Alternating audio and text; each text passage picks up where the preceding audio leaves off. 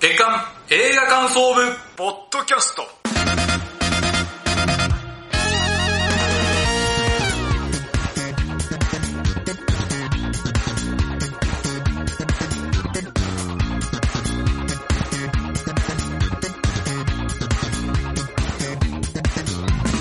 さあ始まりました月間映画感想部ポッドキャストこの番組の部員である矢野智之です同じく部員の滝沢亮です。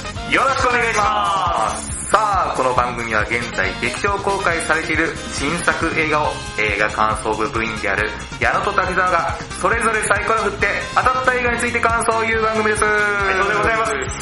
さあ今回は10月号で第75回ということで、はいそうですまあ10月になりましてあのやっぱ気温がね最高っすねそうですね。ね過ごしやすい。もうこれぐらいで一年中いいですよ誰もが思ってることですね。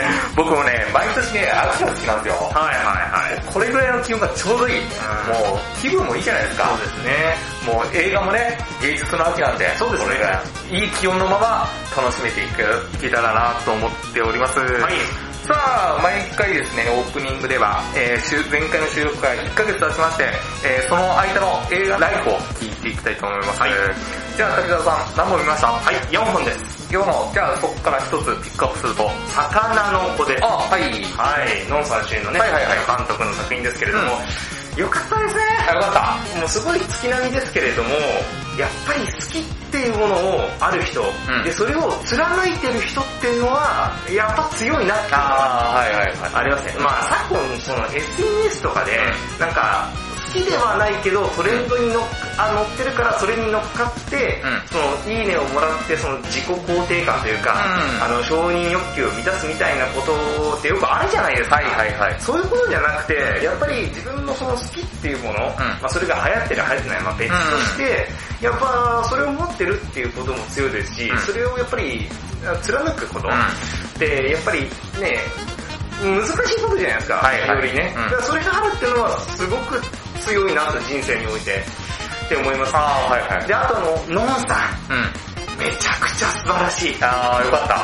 だって、主人公、まあ、さかなクン男性じゃないですか。はいはい。で、それをね、あのー、映画化しますよって言った時に、え、ノンさんってだって、女性ですよね、うんってなった時に、やっぱりそこでね、うんどうしても不一致みたいなものが起きてしまうんじゃないかうんはいと思いがちですけど、そんなのをね、感じさせないんですよ、ばっかり。えー、さかなクンに見えた。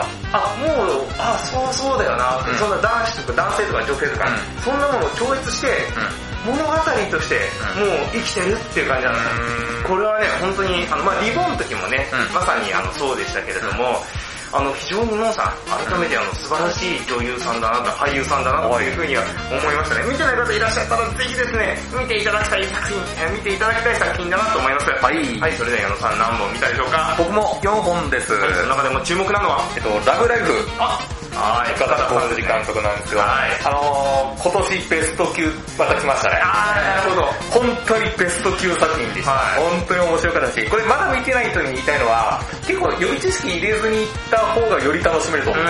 僕もね、予告編とか見ず、どういう話かも知らずに見に行ったら、結構展開とかに驚くし、んで結構ね、重い話なんですよ。はい。でもね、僕今年一番映画で笑ったかも。あ、そうなんですかめちゃめちゃ笑えるんですよ。思い出し笑いするぐらい笑えるある場面があるんですよ。僕はここちょっとね、笑ったし、もうそこを含めて、もうそこまで行くまでがものすごくね、辛いんですよ。うん。辛いけど、まさかもう笑えるとは思わなかったから、そうですねそうびいっうくのりしたし、そしてラストシーンがね、本当にね、もう素晴らしいっていうか、こんなに完璧なラストシーンを見たことないって言いたいぐらい、本当に素晴らしい作品だったんで、ぜひ皆さん見てください。ということで、今月はどちらも邦画ですね。まあどんな感想になるんでしょうか。それでは参りましょう。月間映画感想部、ポッドキャスト、スタートです。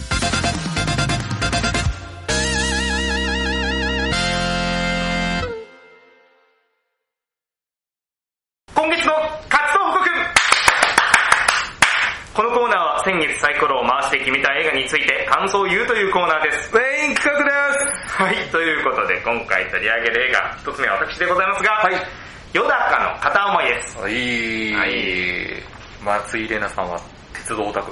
あ、そうですね。はいっていうのを知ってますね。はい本当に熱量高まる。はいはい松井さんはこれ以外にも結構、なんそうかそう、アニメとかね。ですねゲームとか。結構あの趣味多数。で、その、その一つ一つの趣味がすごい熱量がそ高ういそうう。そそうなんです。う。オタク気質みたいなね。そうですね。今回の実はあの原作にもかなり熱量高かったらしあいあ、ですね。そうらしいですよ。本人がやってみたいみたいなこと。そうですね。はい。はい、ということでまずあらすじから言いたいと思います。はい。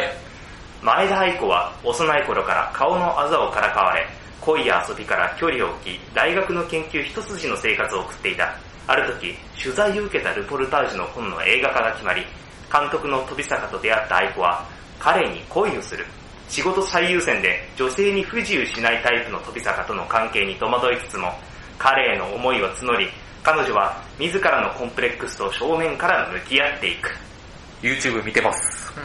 あ、そうなんですね。松井玲奈さんあ、の。松井亮さん YouTube やってるんですかやってます、やってまあ、そうなんす。だ。そこでもう結構ね、自分の好きなものをあアピールしたりとか、あ、へはい、やってます。ー。あ、そうなんですはいやってますやってますそれは全く知らなかったです。はい、もういろいろやってますね。もうエッセイやったりとか、あ、そうですね。うんも物を書いたりしてるってのは知ってますけど。多種、才能がすごいですね、いろんな。はい。すごいですよ。はい。その才能をですね、ですね、はいあの、一つを私は今回ね、はい反応したわけですけれども、はいえまずはですね、映画の一言コメント。あはい私、あのー毎回映画に関しうてんこの映画を見た一言のコメント、感想を言ってるんですけれども、うんこの映画を一言で言うと、はい。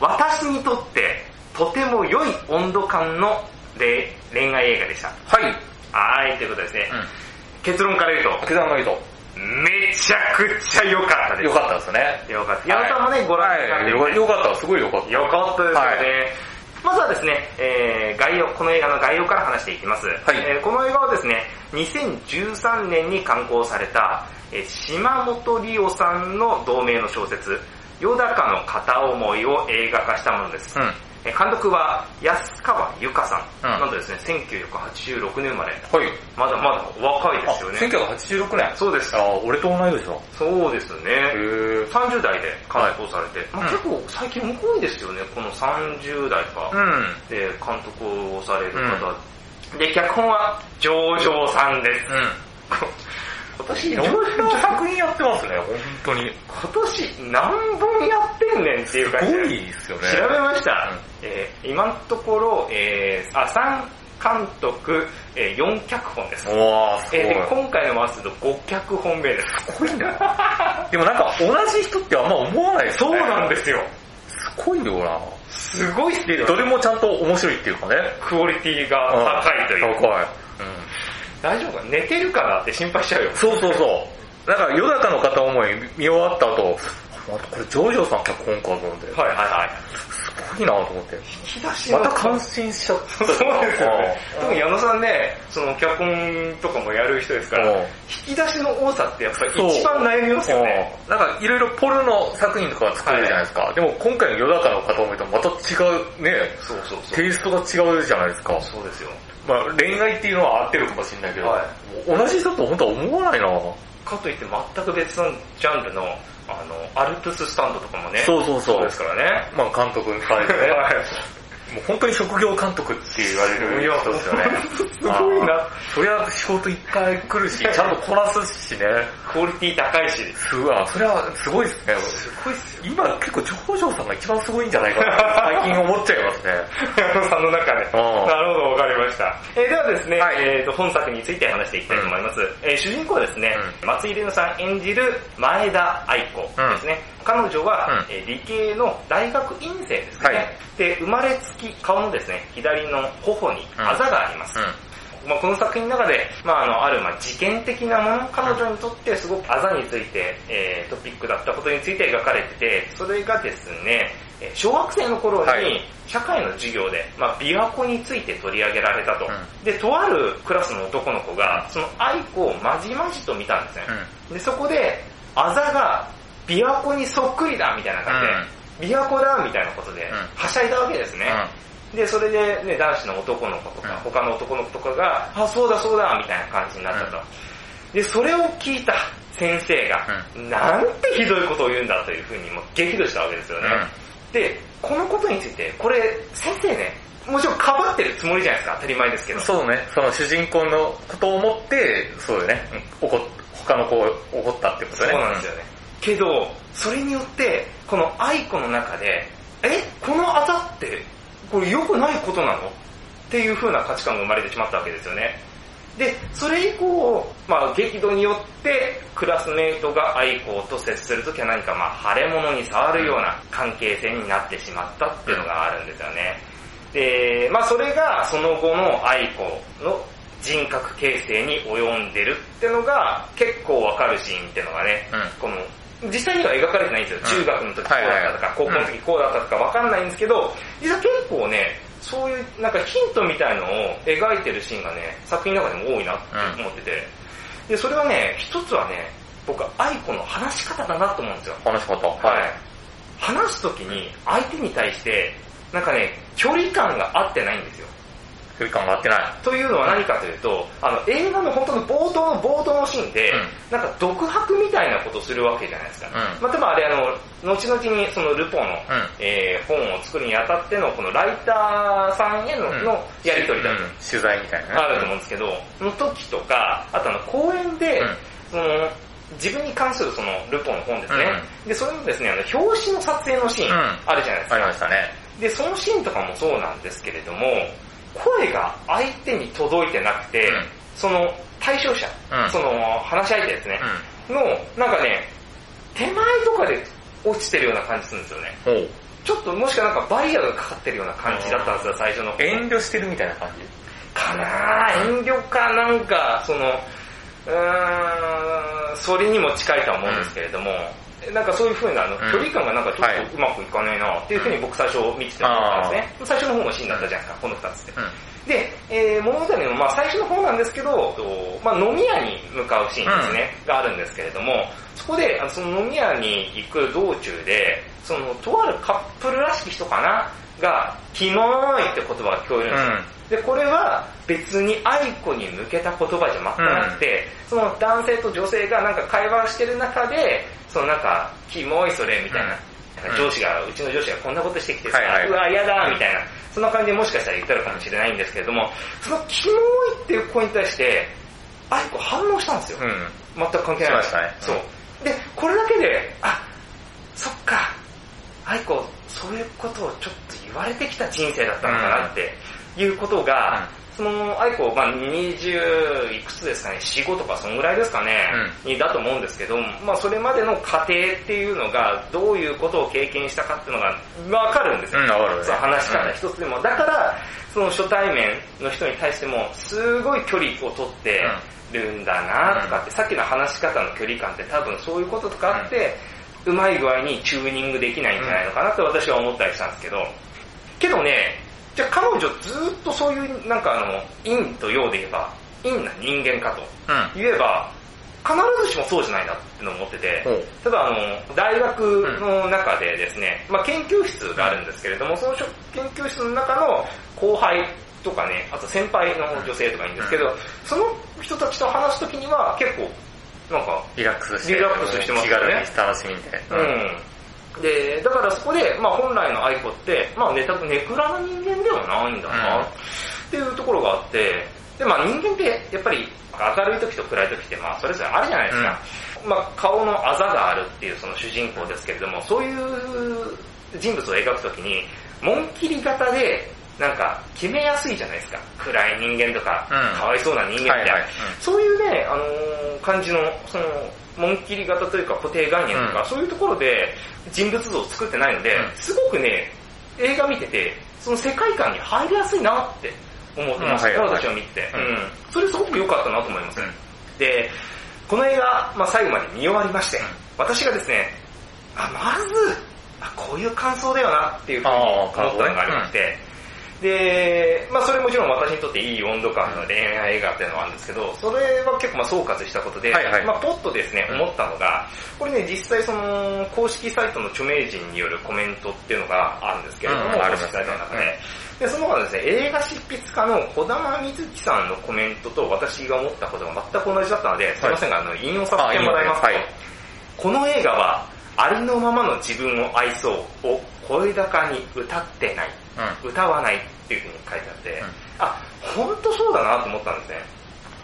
で、まさにその通りで、その、僕ね、この映画を見る前に予告編を YouTube で見たんですけれども、はいそれ見た時に、なんかその、やっぱり顔にあざがある人の話だから、重そうだなとか、あと、コンプレックスに関するもちろん話にはなってしまうかなと思った時に、最終的には、ななんだかんだって、ありのままの自分を愛そうみたいな形で、うんなんか着地したら、ちょっと、うーん、嫌だなみたいな感じだったんですよ。見たら、あれ普通の男女の恋愛の話じゃねって。はいはい差別がどうとかとか、うんそんなことをあからさまにドーンって描いてなくて、なんかそうじゃなくて普通の恋愛の話で、あ、めちゃくちゃいいなって僕は、あの、いい感じでその裏切られたというか、はいはいあの、良かったですね、うんその点。うん。で、一般的な恋愛映画であれば、まあその恋愛が成就して、まあなんだかんだあって、けれども最後は二人の、まあ、良好的な関係が続きますみたいなね、お約束ありますけれども、あのね、この映画ね、そうじゃないんですけれども、そうじゃないにもかかわらず、すごくね、すがすがしいエンディングをお届けしてくれるなとうん。そうですね。思はっいてます。で、このすがすがしさってなんだろうなって私思ったんですよ。それはね、誰かに頼った自己肯定ではないっていうことが現れてるのが素晴らしいなと思ったんうんですよ。まあ、この話の中でね、まあ、恋愛っていうのは非常にあの大事なまあフそァうだねクターではあるんですけれども、まあ、その男と言いますのが、愛子のそのルポルタージュポンを映画化したいというですね、飛び坂という男なんですけれども、はいはまあですね、まあ、かっこいいっちゃかっこいいですよね。かっこいいですねうん、かっこいいですよね。うで、けど、こう見ていくうちに、あれこれ大丈夫なんですかねみたいな。うん。 あれあれっていうふうにはちょっと思いますよね。そうね。うんはや危ういっていうかね。本当に、本当に大丈夫、愛子ちゃんみたいな。うん大丈夫みたいな、うんそんな感じにはなるんですけれども、その、愛子にとってはうん初めての恋愛でありますから、ね、そういう方とね、まあお付き合いうをんしてしまうのはまあ致し方なはいはいかなといはい僕の中で思うんですよ。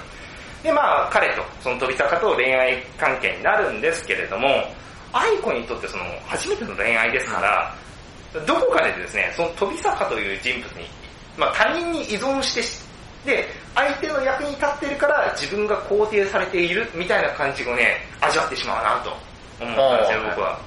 うん、なんかそういうシーンが多々あって、はい。ああ、これは初めて恋愛した時ああ、これはね、経験しやすいと。他者に認められたことによって自己肯定感が上がる上がってしまうっていう。それはもうそうですよね。で、そのまま極み恋愛じゃないですか。うんあー、わかるわかるわかるう。ん愛子ちゃんわかるよって。で、まあ、それはそうなるんですけれども、もちろんね、付き合ったことによって、まあ、あの人生に張りが張りが生まれたとかね、まあ、それがまあ恋愛の持つ魅力だと思うんですけれども、そうなんですけどね、付き合って日にちが経っていくと、だんだんね、愛子自身が、あれなんか違和感感じるなっていうところが芽生えるんですね、はい心はのい中に。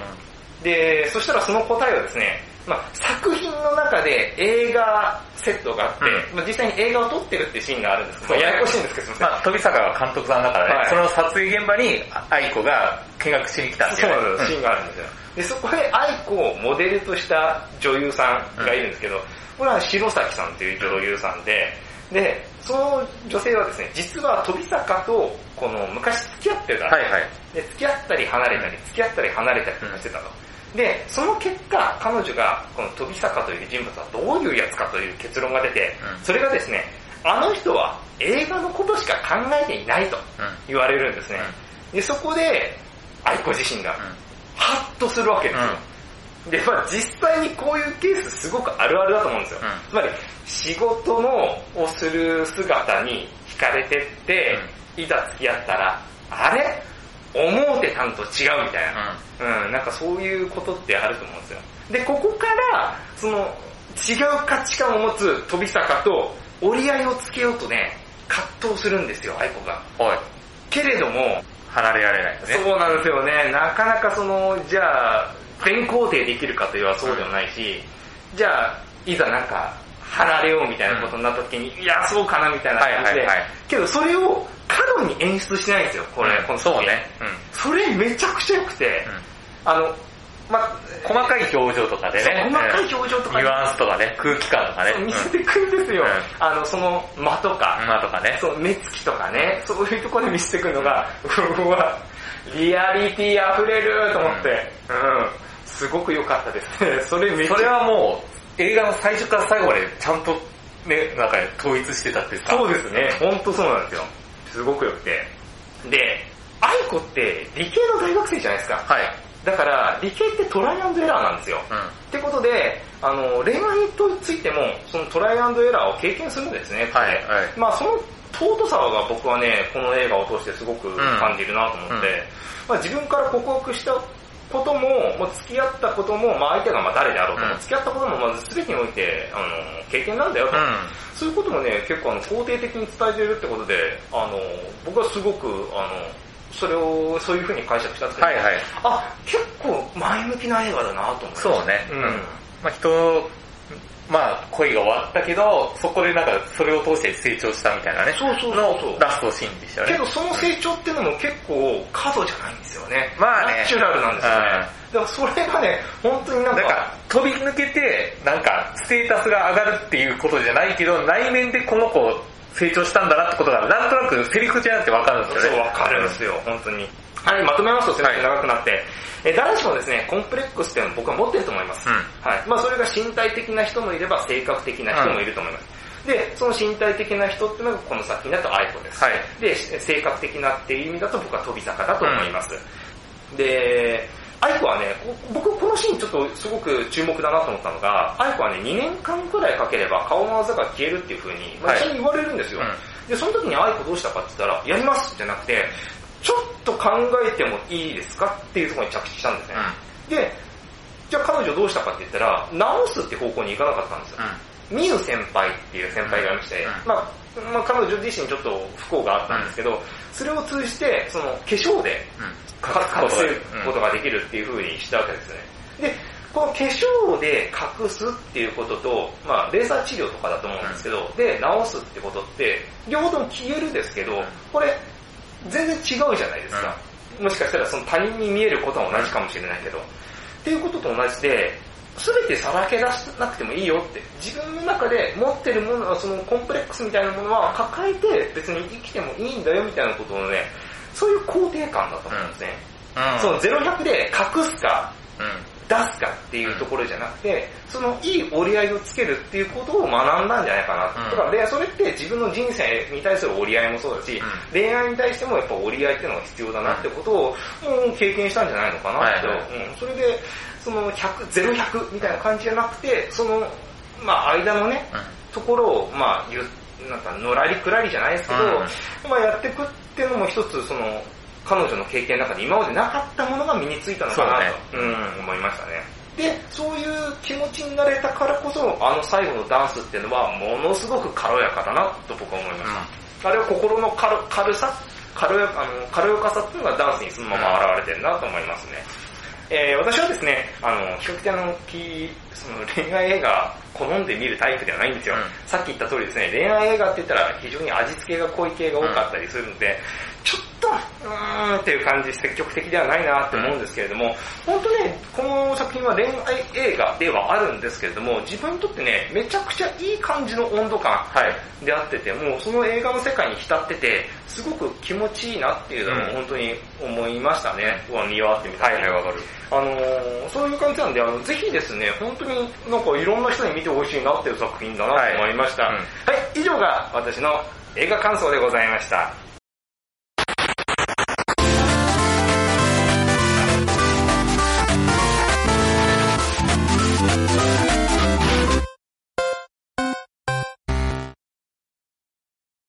続いて今回取り上げる映画、二つ目は矢野さんですが、矢野さん何でしょうかさあ、今回僕が紹介する作品はですね、慎吾さんが主演のこちらの作品。はい、慎吾と慎介の危ない話です。違います。その慎吾じゃない。慎吾、山城慎吾さんの山城慎吾じゃない。と、はい慎介さんの危ない話。危ない、危ない話は映画化ができない。できない再現ドラマすらもう、あコそうンプかラ、コンプラに引っかかります。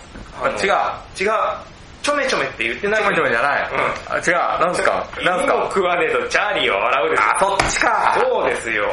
山城慎吾、岸井ゆきの島田紳介のスリートップは無理でしょい。や、どんな映画違だうよ。。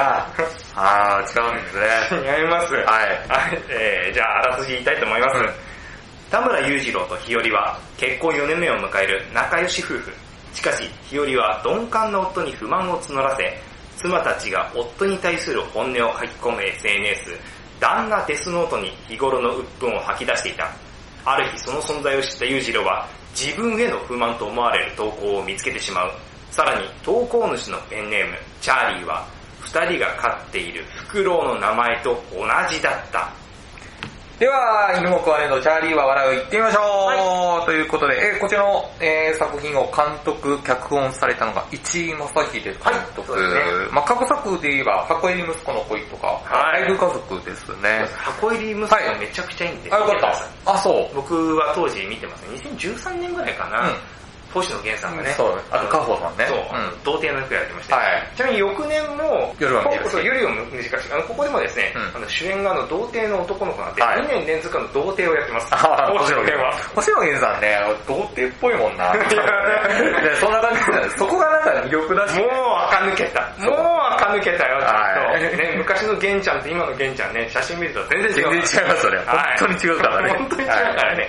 えー、詳しくない人は Google でググってください。はい。はいはい。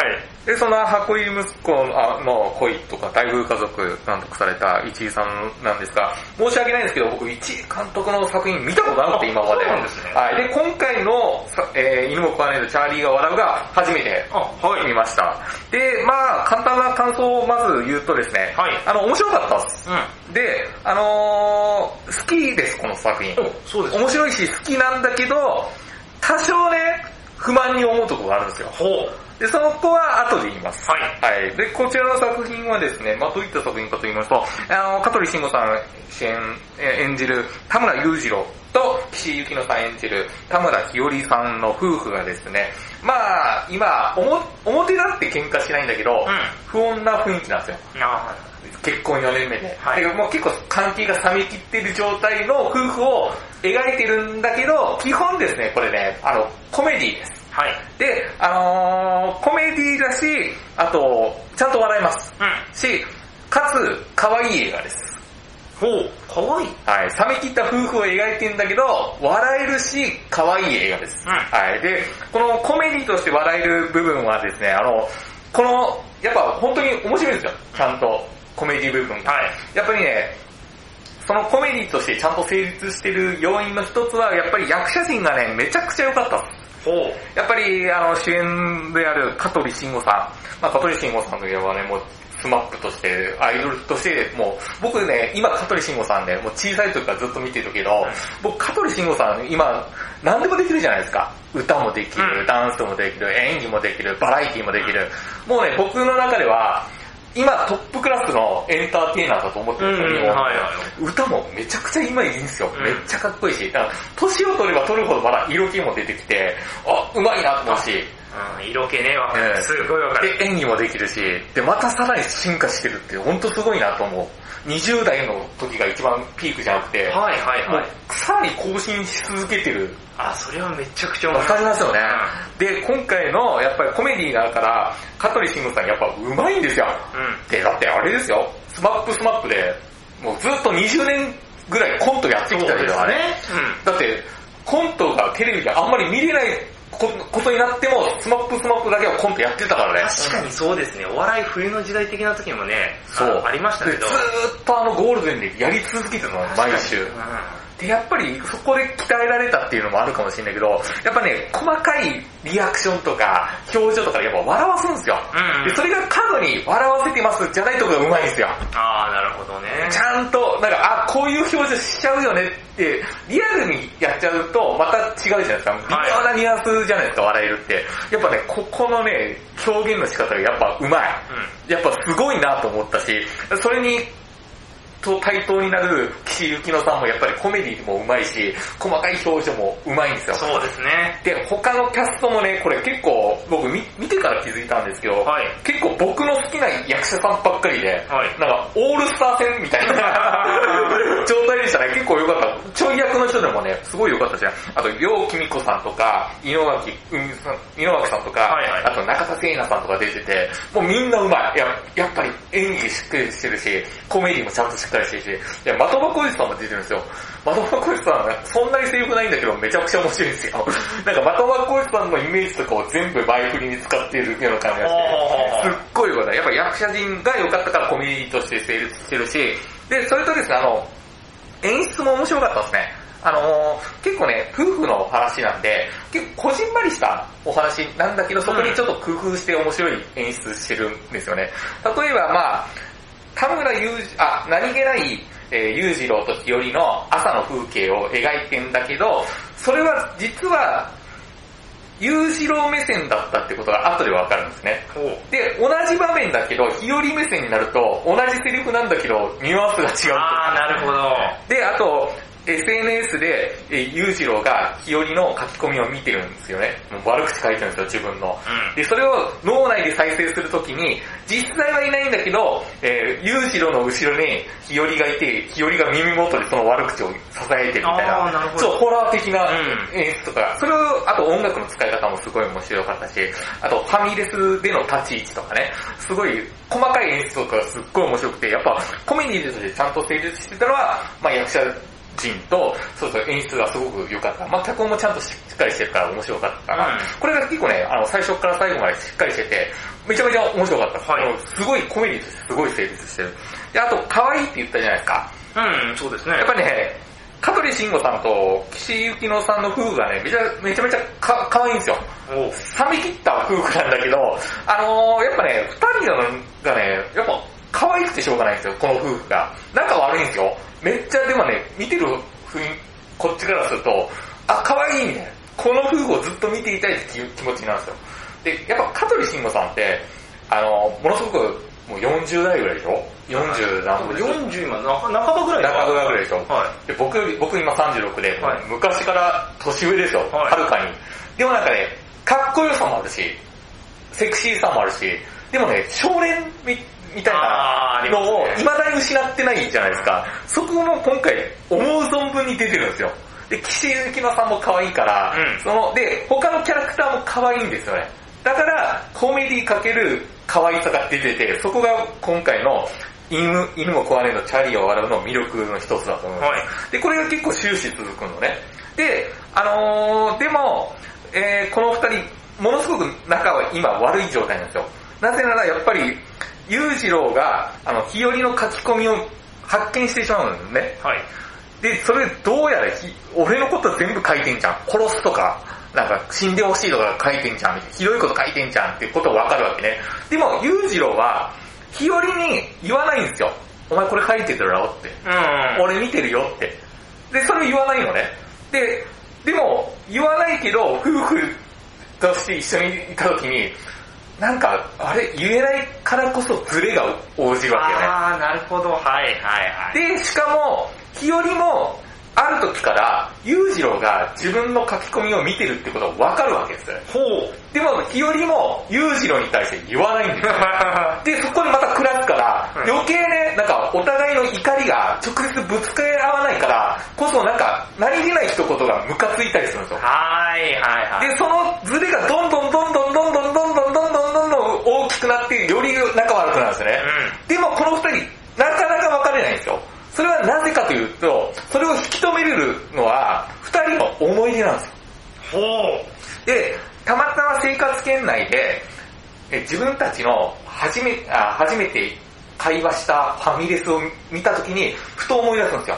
あの時、二人で楽しくファミレスで話したよねということを、ふと自分の生活圏内に思い出の場所があるから、そこにたまたま歩いてるときに、ふと見たときに、その思い出がフラッシュバックするんですよ。はい。したら、その時の楽しい思い出を見ると、やっぱり別れられないというか、やっぱり本当に嫌いになれないみたいな。でもやっぱ帰帰るとムカつくなとか、でもその繰り返しなんですよ。なんか二人でこの品物を買ったよねって、あの時楽しかったよねがまた、ちょっと別れない原因になるわけで。でもどうも、でもさらに、どんどんどんどん仲はなった状態で、最悪な状態のと時に、後輩の結婚式に出席しないといけないという。ほう。もう、か夫婦関係錆び切ってるんですよ。はいもう完全に、私たちが後輩の、でしかもスピーチをしなきゃいけないという。おえ、私たちでいいのって。でも二人結婚式で行くのね。で、ここが結構まあクライマックスに近づいているところなんですけど、こっからが、あのーちょっとネタバレ含みますんで、はいはい。あの、もしネタバレ嫌だよっていう人はちょっと、あのーまあ、見てから来てくだまあさい。はい10分ぐらいね、先で送ってい、たこだけこからが、あの、はい僕のちょっと不満に感じるポイントでおもうあるんですよ。こ、あのー二人でね、結婚式行くわけね。はい。で、そこである事件が起きるわけね。で、そこで、やっと、裕次郎と日和は、お互いの気持ちをやっぱ分かり合うことができるんですね。よかったじゃないですか。よかったの。ここめっちゃ感動するんですよ。あ、やっと、やっぱり私は裕次郎と日和、やっぱお互いやっと向き合ったみたいな話になって、すごく仲良くなって、で、結婚してまた二人で家に帰って、そこでまた仲良くなるんですね。で、そこで、一旦画面が暗くフェードアウトしていくんですね。はいあ、ここで終わりか、めちゃめちゃ素敵だなと思ったら、まだ続くんですよ。うん。あ、で、ここ、別に、あ、まだ続くんだと思ったのね。したら、結構二人が今まで以上に仲いい感じでけ生活するわけね。でも、生活してるんだけど、ある事実がわかるわけね。はいその事実が、どうしても日和にとっては許せないことだったんですよ。したら日和は出ていくんですよ。えその事実があまりにも許せないこと、日和にとってはね、もうどうしてもひ日和が許せない事実があって、それが分かって、えーってそこで、今まで出ていかなかったけど、本気で出てって離婚届も送るぐらい。ー、はい。で、もう別居状態になって、裕次郎は一人で暮らすことになるね。うん。で、この展開は僕、ああ、意外だったから、結構お面白かったんですよ。で、裕次郎は、もう一人で、寂しいけど、頑張って過ご、もうなんとか日和を忘れよう忘れようとするわけね。でも、あるこ、ホームセンターでこの裕次郎は働いてるんですね。はい。裕次郎がホームセンターで働いてる時に、日和との思い出を思い出しちゃって、お客さんの前で唐突に泣いちゃうわけね。うん。はで、そこで、やっぱり俺は日和が好きだって走っていくわけね。い。で、俺はここで、あ、終わってもよかったんじゃないかなっては思ったんですよ。えでも、あ、ここで終わりなのかな、走っていったところ、場面で終わるかなと思ったらまだ続くわけね。はいで、どうするかというと、日和はコールセンターで働いてるんですよ。ー、うん。で、そこの職場に裕次郎はもう行くわけよね。おで、そこでコールセンターに入無理やり入っちゃって、そこで初めて日和と裕次郎は向き合うっていうわけで、はお互いの不満をぶつけ合うわけですね。はいあ、こういうシーンなのねっていうね。で、ここでお互いの感情をぶつけ合うんだけど、コールセンターってもういる、いっぱい他の働いてる方いうんらっしゃるんですね。もうみんな見てるわけですね。で、その、裕次郎と日和以外の、そこで働いてる人たちの、あの、今まで溜まった感情が爆発する場面になるんですよ、ここはい今までもう、ダーンダーンダーンと、そこにいた人の、いろんな感情が爆発するシーン、ド派手なシーンがあるんですよ。で、ここはちょっと、ここもちょっと不満ポイントで、そこまでド派手な場面を、この映画には必要なかったかなと僕自身は思うわおけ。ー。こんなに、だってありえないじゃないですか。まあね。まあ、そう、その日和と、あの、裕次郎が職場に投げ、は出会って、また喧嘩する場面はすごいいいと思うけど、はいで他の人の感情が爆発していくのにね、結構ド派手なうん。映画じゃないですか。ね、ああ、この映画にとってはこの展開いらなかったよなっていうのが個人的に思う、はいよね。で、この場面なぜ入れたかというと、あの、ここで、裕次郎と日和は、結婚というシステムにとらわれてたんだなっていうことをわかるわけね。ほう。でもシステムって世の中には結婚以外でもいろいろあるじゃないですか。うん職場でのシステムとか学校制度とか。で、その他の人たちがどういったことで起こるかというと、いろんなその世の中にある結婚以外のシステムに対する不満を爆発する場面なのね。はい。で、そこでは、そこを描きたかったのかなってことはわかるんだけど、そのシステムでもういろいろ理不尽なことはあって怒りを描きたかったんだなってことわかるけど、一位監督だったらもっと違う展開とかで描けたような感じがする。こんなに派手にしなくても。そっちの方が良かったかなっていうのが心あるわけね。で、やっぱり、でもね、ここ不満とか言ってるんだけど、やっぱりね、裕次郎と日和のお互いの感情をぶつけ合う、本当にさらけ出してぶつけ合うシーンがね、もう泣きそうになるんですよ。感動で。なんかもう感情が爆発して、やっとこいつら向き合ったなっていう。で、あ、ここで終わってもよかったかなと思った時に、ある裕次郎と日和が、二人の思い出のある品が空を飛んでるわけね。あーって、それを追いかける、いくシーンが、になっていくね。で、ここでやっぱり感情をぶつけ合った二人だから、あ、ここで一旦仲良くなったわけね。で、そのあるものっていうのが、二人にとっては、おまじないみたいな感じ。あれをつかめれば、二人幸せになるよねっていう、二人だけの品物なんですよ。それが飛んでるから、二人で追いかけに行くわけよね。で、ここで追いかけた時点で僕は終わってもよかったかなって、また終わまったあ、んだだねね。。でも終わんないですね。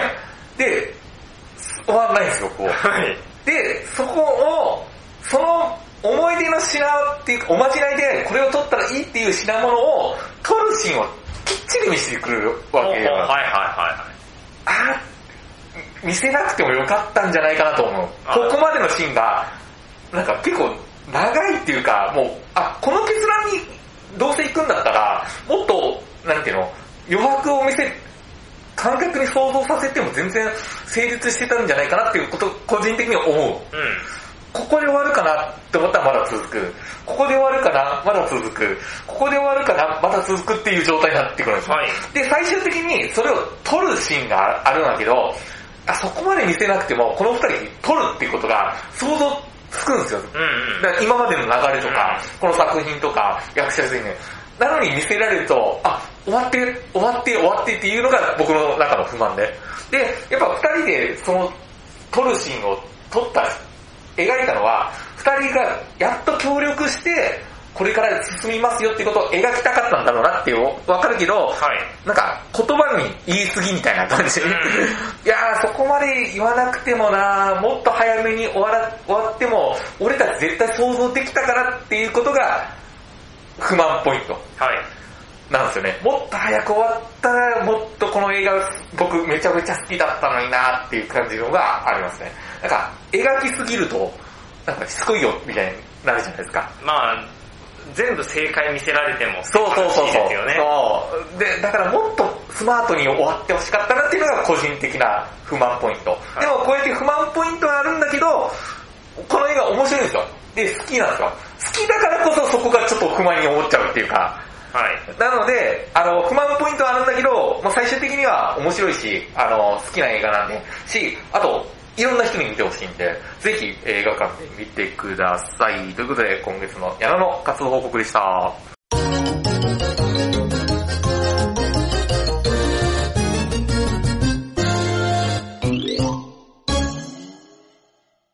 次回の作品入れあらかじめ10作品をリストアップ、その中から矢野滝沢が見たい映画を一つずつ言い合うというドラフト方式で第3希望まで決めていきます。そしてそれを才の目に当てはめサイコロを振って来月の作品が決まります。決めていきましょうはい、ということでまずは先行高校の口じゃんけんから言いたいと思います。はい最初はグー、じゃんけんチョキ。あい、これ、チョキ。ああ勝ちました。りがとうございます滝沢先行です。はい。えー対象期間はですね、2022年9月30日から10月の22日までです。はい矢野さんの一言コメントもありますので、よろしくお願いします。はい。では一つ目、アイアム牧本。今の日本は、あなたの見せたい日本ですか二つ目、劇場版四畳半タイムマシンブルース。アジコン、三つ目、マイブロークンマリコ。田中由紀監督で四つ目、向田理髪店。す。続いてのトリビアです。五つ目、ピック。ニコラス・ケイジですよ。六つ目、耳をすませば。カントリーロー七つ目、もっと超越したところへ。ド、根本修子さん、八つ目、線は僕を描く。千原よ、千原する、え千原よくるチームですよ。 9つ目、アフターヤン。ホームブースの人、はいはい、10個目。大事なことほど小声で囁く。円組出てるよ。はい、ありがとうございます。はい、そうですね。根本修子さんはご存知なんですね、矢野さんは。え、知らないですかあ、僕好きなんですよ。あ、そうなの僕は初めて知りましたよ、矢野さんは根本修子さん。あれ好きですけえど。だから、まあいいや、まあいいや、僕多分これすごく楽しみにしてた。あ、そうなんですか、はい知らなかったなはい。えっと、2022年、今あの、10月なんですけれども、はいえまだ2019年のタイが引きずりますか違いますよ。これ、死刑に至る病でのセリフで違す。います、絶対違う。絶対に違う。安倍貞夫さん主演。安倍サダをそんなシーン一つもないと思う。あ、そんな熱量高い役じゃないでしょ。 あの、本当に、あ、こ今年2本目ですね、安倍さん。ね、主演。そうですね、主演そうですよ。もういいでしょう。いたてん。と、水田監督でしょはい。水田監督といえば、もうあのねとかですよね。初恋の悪魔。ああ、今ね、初恋なんかもそうですね。初恋の悪魔がね、あ、ドラマやってたね。はいだどうでけしどょうむちゃくちゃ面白い。おー。これね、見ないと損っていうことはあんまり使いたくないんだけど、はいそれぐらい言いたくなるぐらい贅沢な作品だだっって矢た。野さんにも、だからあのねもそうですし、あと他なんだっけな。水田さんって。あまだ、あ、まあさんもそうだ。だから全部好きなやつじゃないですか。まあ、日テレと坂本龍一さんのタッグは多分水田さんが全部やってて、あ、そうなんですね。で、初恋の悪魔がね、本当に良かった。あのぜひこれ見てください。もうもったいないですよ、これ。へそれぐらい言い切っていいぐらい。本当に、あれ、あのドラマは完璧でしたね。ー。Hulu で見ろと。あー、見てください。今、フールで見ようか。はそうですね、Hulu。あうん、全話見てください。見ないで、マジでそうですよ。あ、なるほど。はい。見てください。はい。滝沢の第一希望から決めていきます。滝沢の第一希望、マイブロークンマリコです。はい。はいね。はい、棚田監督ね、えー、うちだと、お父さんと伊藤さんかなそう、あれ面白かったもんな。はあと、ロマンスドアとかね。い。あ、そうだ、ロロマンスドーこル。れでは言ってないけど。ロマンスドールは行ってないですねうん。僕は見ました。すごく良かった。あの、一星君とね、うんあれよかったな。ゆうちゃん。あれ面白かっあそこの MVP はおそらく北郎さんた。で北郎す。さんね。はい。北郎さんね、犬も食わねえのチャーリーを笑う出てるんですよあ、そうそうしそう。かもね、本人役で出てるんですよ。あそう本人なんですよ 本人役で。はい。そこも注目だったんですはいね。わかりました。じゃあ、矢野さんの第一希望は何でしょうかさっき言ったけど、もっと超越したところへ。あはい、でもこれすごい楽しみにしてたんですよね。はでも、根本さんの作品面白いですよ。い。うーん、あ、そうです。僕は見たのが、多分ね、コントの台本見たのかなコントあのね、あの、と地上波でやったので、滝沢さんが言ってることとは違うかもしれないけど、はいあの東京03あそうです、そうです。とゼロ三のやつ。三石さんがゲストの時かあ、なはいはいはい。あれの脚本書いてたような感じがするんだな。あ、あれ根本さんですか、うんあの、東京03とスターかなうん、それはい一個一個書いてたはず。はい。多分三井さんの書いたってような感じがするんだな。へーはい面白いです。めちゃめちゃ面白い。そう、あの、一回、誰、東京03のラジオに来たのかななんかその時に根本さん話してて、めちゃめちゃ面白かったですね。はい。えー、ということで、滝沢の第二希望いきたいと思います。はい。線は僕あを描くです。あーこれはね、やっぱ、あの、千早奥の監督そうです小よ泉さんだから。はい。これ、俺も、これすごく楽しみにしてたんですよ。ね、ちはやふるチームですよ。ちはやふるめちゃくちゃ良かったですからね。で、今回これじゃないですか。はいなんか予告編、よ横浜流星さんと、はい、見ましたね。清原かやさんはいはいはい。あこれ多分面白いでしょってね。いやー、だから今年ね、ね、すごいんですよ、横浜流星君。あの、ルローの月っていうはいはいはい作品があって、うんこれね、広瀬すずさんとね。と松坂桃李さんなんですけど、この二人をね、食ってるんですよ。うそれぐらい素晴らしい演技したんで、で今回主演じゃないですか、めちゃくちゃ期待ですね、僕は。はい横浜流星推しですね、今、本当に。うんすごい演技しますよ、彼は。はい、ということで、矢野さんの、えー、えっと、第2希望なんでしょうか。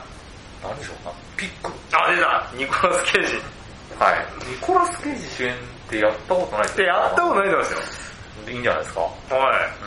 えー、本当になんかあの予告とか見ると完全にジョン・ウィックなんだよな。はいはい。いいのかな訴えられないかなはい、えー、滝沢の第3期はいきたいと思います。アイアム牧本の。はいはいはい。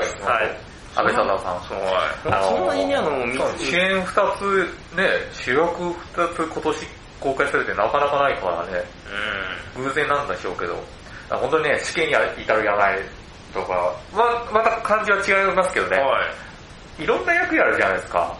そうですね、コメディも。多分今回コメディっぽいぽいですよねぽいんだよ。死刑にいたらやばいよね、安倍さんね。めっちゃ怖いんですよ。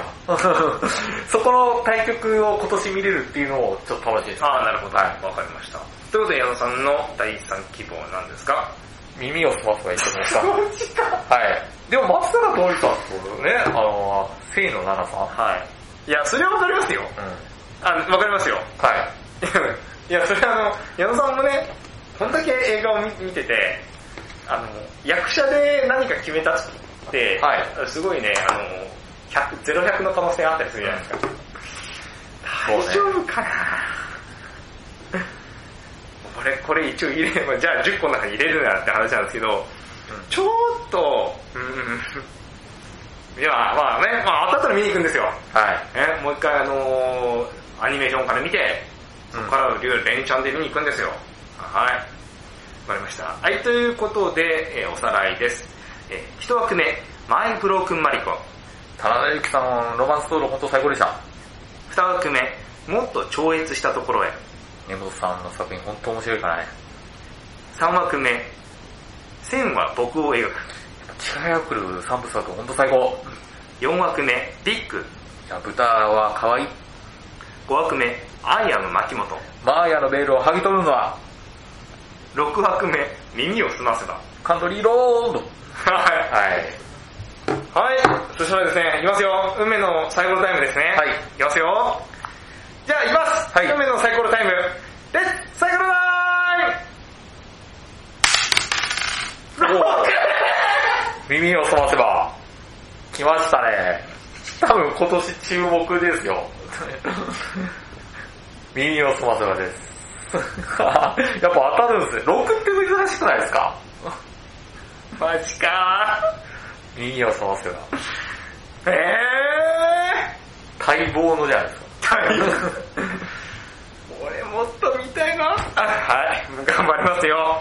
耳を、まあこれね、映画感想部のはい。醍醐味というか、あんまり見る気ないのを見なくちゃいけないっていうね。そうですね、その時にね、いいことだってあるんですよ。いや、ねそっちの方が、こん作品として多いんですよ。もうそれはもう典型例が恋は雨上がりのようにですから。とかね。はいうん。いろいろ。さはい、頑張ります。はい。はい、ということで、6月から振り直しです。いきますよ矢野さんのレッツタイムタイム !4! ビッ グあ、そう。マジ かあ、そうですか。。はいあ の、言っとくけど、はい。あんま興味 ないっす。おー。でもあれ当たったんで、まあちゃんと見ましょう。はい、ちゃんと見ましょう。はい、ということでエンディングです。えー、最後まで聞いていただきありがとうありがとうございます。あはりい、がとうございます。ということいで、ということで、今えー次回11月号ですね。 11月も、はい。で、えー、私たちが感想を言うのが、はい矢野さんが10月7日金曜日公開のビッグ。はい。それで私、滝沢が10月14日金曜日公開、耳を澄ませた。はい、ということで、まあで、ピックとミニオンさんはなんか、まあよくわかんない けど、食い合わせ悪すぎだ よ。多分真逆の作品ですよね、絶対ね。あの、客層は間違いなく被ってません。被ってませんね。はいだから、まあいろんなもんを見てね、この番組聞いていただこうという。そうですね。あ、耳を澄ませばね、ずっとね、実写化やるやるやるって言って、やっとそうでですねすよね。はい。だから、噂によるとなんか、一星君登板じゃないかみたいなことね。あー、伊勢さんが成長してるはねいブレイクしたとかに言われてましたけど、結局ね、別の方です。はいということで、あの、もう今回ね、はいあの、2作品とも結構、あの、本当僕不満は言いましたけど、はいちゃんと見てほしい。本当に面白いですよ。まだジャーリーね、あの、公開されたばっかりですはい。し、私のやりました、豊かな方もね豊かな片思いも、あの、まだ始まってて、あの、映画館で見てほしいねそう。ですね、結構静かな映画だから。静かなんですよ。これね、あの、意外と、え、静かな映画ほど映画館で見た方が絶対いいですよね。あの、集中力が研ぎ澄そまうそされうてそうてそう。結構松井玲奈さん、すごい細かい演技してるので、その細かい演技で、今ね、時坂に対してどういう思いを、ねうん持ってるのかってめちゃくちゃよくわかるので、はい。ぜひ見に行っていただければと思います。じゃあ今月も最後まで聞いていただき、ありがとうございました。ありがとうございました来月もまた、ぜひよろしくお願いします。以上、月刊映画監督、ポッドキャストでした